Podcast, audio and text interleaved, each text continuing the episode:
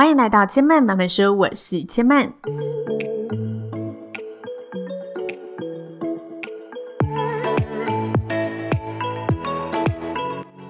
目前频道在 Apple Podcast、Spotify、KKBox 以及各个 Podcast 都听得到。喜欢的朋友，欢迎帮千嫚订阅并留言评论，让更多人可以认识千嫚慢慢说喽。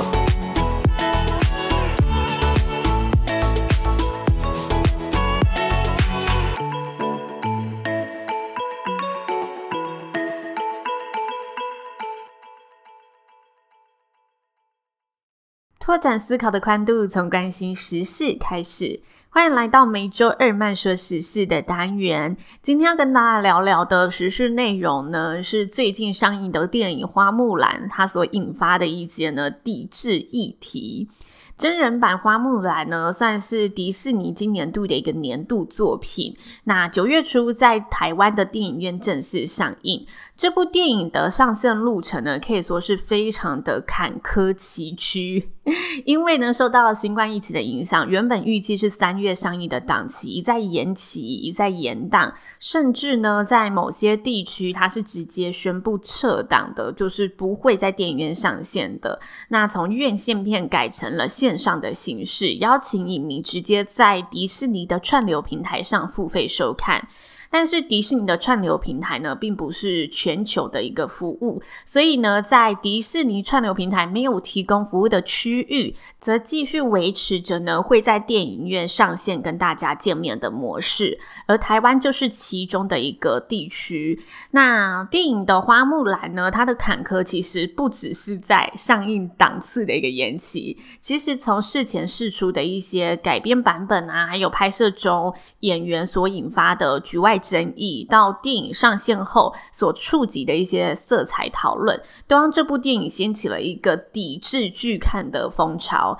那到底真人版花木兰受争议的原因有哪些呢？今天节目中，前面就要跟大家一起来探讨这背后所涉及的一些议题故事。首先呢，我们就跟大家呢从事前的脚本设定来做讨论了。故事当中呢，有一些经典角色在卡通里面可以算是非常受欢迎，但是呢，改为真人版之后，这些角色呢就消失或者改变了。如果有看过卡通版花木兰的台湾朋友，一定都会相当喜爱当年呢由本土天王吴宗宪现身配音的木须龙这个灵魂人物。如果大家没有看过卡通版的花木兰，没有关系。千嫚在这里呢，打个比方，我觉得呢，木须龙在电影中的存在，它就像是《冰雪奇缘》当中。讨人欢心的雪宝，他总是可以陪伴在主角身边，然后度过一些紧张、刺激、悲伤、难过、欢乐、大笑的时刻。少了他的存在，主角一样可以度过这些喜怒哀乐的情绪，但是就是少了那些让人觉得哇，画龙点睛，会让你会心一笑的桥段。所以大家可以想象一下，如果我们看《冰雪奇缘》少了雪宝的存在，我觉得那就类似花木兰少了木须龙的那一份寂寞。那导演呢，对于木须龙这个角色为什么会消失，表示这是一个剧情的全盘考量。导演说呢，木须龙在动画中带给大家的一些幽默轻松的态度，让所有的影迷呢深受启发。但是呢，这一次真人版的电影所面临到的一个困难和他们考量的点是如何诠释花木兰她的一个真实存在的旅程，她现实的旅程，如何诠释她跟同袍之间的这一些情谊关系，所以他们忍痛的把木须龙这个角色呢做了一个删除。但外界对于木须龙消失也一样有自己的说法，就是木须龙在动画里算是带给人家欢乐的一个丑角。那木须龙本身是一个龙的化身嘛，龙在中国代表着吉祥，代表着传奇，所以迪士尼为了尊重中国的一个传统文化而删除了这个角色，这是民间呢对于木须龙消失一说的一个猜测。那里面还有一些角色的改编和取代，其中原动画里的男主角也是我觉得非常可惜的一个角色，就是。卡通里面呢，正气凛然、帅气十足的李翔将军，李祥将军在原故事里面，他是花木兰从军的一个长官。然后他们经过了一连串的旅程，李祥将军发现花木兰她其实是一个非常勇敢的女孩子，进而慢慢的日久生情，爱上了她，算是这一部英雄片里相当重要的一个军中爱情故事。但真人版的电影一样有花木兰谈恋爱的男主角存在，只是。这个男主角呢，不再是李翔将军了，而且电影院也没有李翔这一个角色的存在。这是电影在剧情和角色设定上所引发的一些讨论议题。其实，在经典作品重新呈现的时候，最难的地方就是创作者他要如何保留旧有的设定、旧有的核心，然后再造新作品的一个记忆话题。所以，他一定会有不同的地方，但这个设定是否可以被大众买单？这就是真的创作者的一个功力了。那再来的争议呢，就是影片还没有上映前，其实饰演花木兰的呃艺人刘亦菲，她在去年反送中运动时公开发文表示，她支持香港警察的镇压示威行动。发文的内容其实非常的简单清楚，她在微博上呢发表了一张图片，图中的字句为呢《环球时报》记者傅国豪，他在机场被困的时候所说的话，那名记者说：“我支持香港警察，你们可以打我了。”并且呢，在转发的内文上打上“我也支持香港警察”。此文一出，就让这部呢电影出现了还没有上映就有先抵制的风潮。批评的人表示，刘亦菲虽然是华人的脸孔，出生在湖北武汉，但实际上呢，他是拥有美国籍的人，从小就享有美国公民的一个自由跟民主，却没有想过这些都是中国人民不曾享有的，还公然表态的支持香港警察的镇压。对于这些呢，正在争取民主的一些示威者，一点同理心和同情心都没有。但中国网友呢也站出来挺身表示，西方文化不就是最有言论自由的地方吗？那他说出他想说的话，他说出他的想法，有错了吗？在网络各方人马呢激战的隔天，刘亦菲再次发文表示，不是志同道合，那就好聚好散。这一则贴文呢，马上就被视为他给予外界的一个回应，也因此抵制的浪潮呢继续的发酵。同时呢，同样是剧中演员的甄子丹，他去年呢也曾在脸书发文庆祝香港回归中国一事，也让民众呢对于这些在政治上表态的艺人有所争论。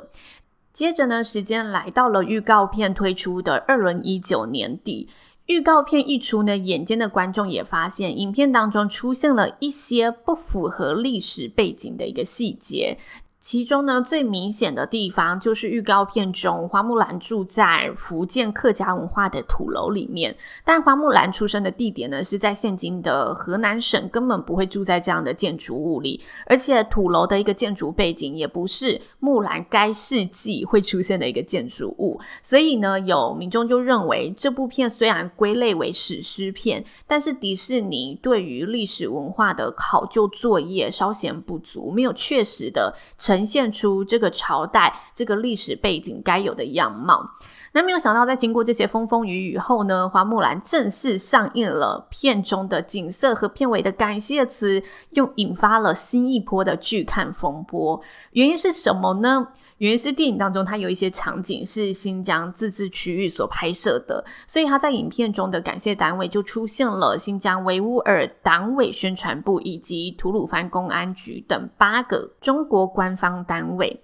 那为什么这些单位会引发争议呢？最主要的原因是这些单位都跟现在中国涉嫌迫害维吾尔族的政策有所关联，其中吐鲁番公安局就是。吵得沸沸腾腾的新疆的在教育营的负责管理单位，如果没听过再教育营的朋友，这里稍微的简单跟大家介绍一下什么是再教育营呢？维吾尔族的人权议题，其实在近年来非常受国际的关注。近几年就传出了许多维吾尔族呢受种族清洗的一个国际新闻，其中最受关注的就是政府的这一个再教育营了。这个再教育营呢，就是要求维吾尔族的人民到再教育营里面接受汉化的一个思想教育。学习爱国的情操，学习中文，学习中国的历史文化，希望透过这些后天的再教育呢，抹去维吾尔族的一个种族传统文化跟语言。而在再教育营里面，维吾尔族的人民是不可以说族语的，就像你规定原住民他不可以再说他们的语言，你规定客家人不可以再说客家话，你不可以做任何呢有关于维吾尔族传统中会进行的仪式或行为。虽然在教育营的新闻层出不穷，但对于这些新闻，中国政府呢对外表示，在教育营是为了遏止恐怖主义所采取的必要措施，而且政府也对外说明，这些学习的内容也可以给予维吾尔族正确的一个思想，让他们可以习得一技之长。维吾尔族的人民可以透过这些技能教育，拥有更好的一个发展和就业机会，改善他们的生活，带动地方的一个经济。虽然中国政府呢从来没有正面承认过这些政策，但是在国际新闻上，我们人不时的可以看到许多被带进再教育营的民众，他们是过着怎么样的生活，是如何备受监视，甚至被要求集体吞药治疗，被鼓励跟汉人的男子。联姻通婚，或是妇女她被强制节制生育等等的一个相关的证据报道。而这些政策呢，都是变相的去实现种族灭绝的相关政策。所以迪士尼他在片尾公开感谢这些与维吾尔族人权事件相关的政府单位。嗯、这些影迷就说，你等于是帮中国政府间接的宣传了这些部门，而且你为了赚钱，为了与中国打好关系，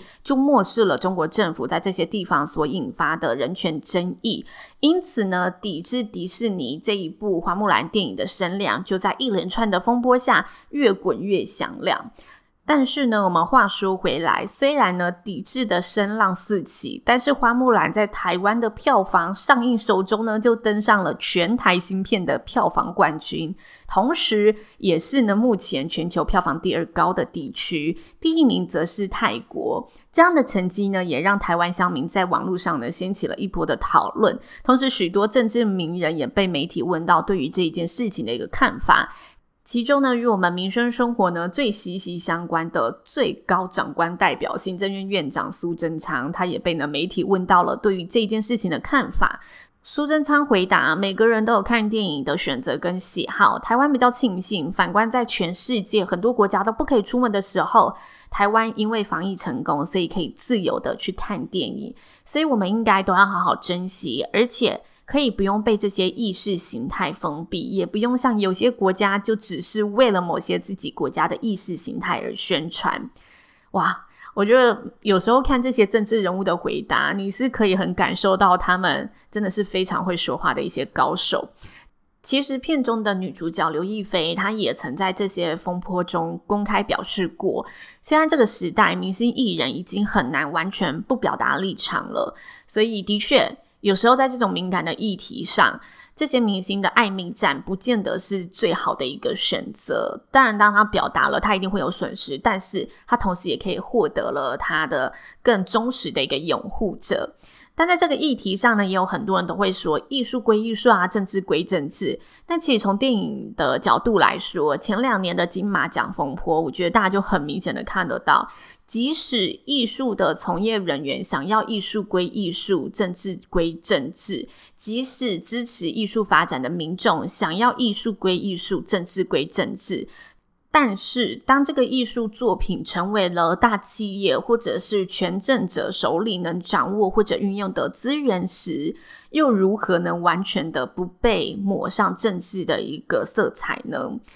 每个产业的发展不外乎都会需要资金，不外乎都要评估市场的一个利益。只是对于艺术，我们常常会有更高的一个情操想象，认为艺术的存在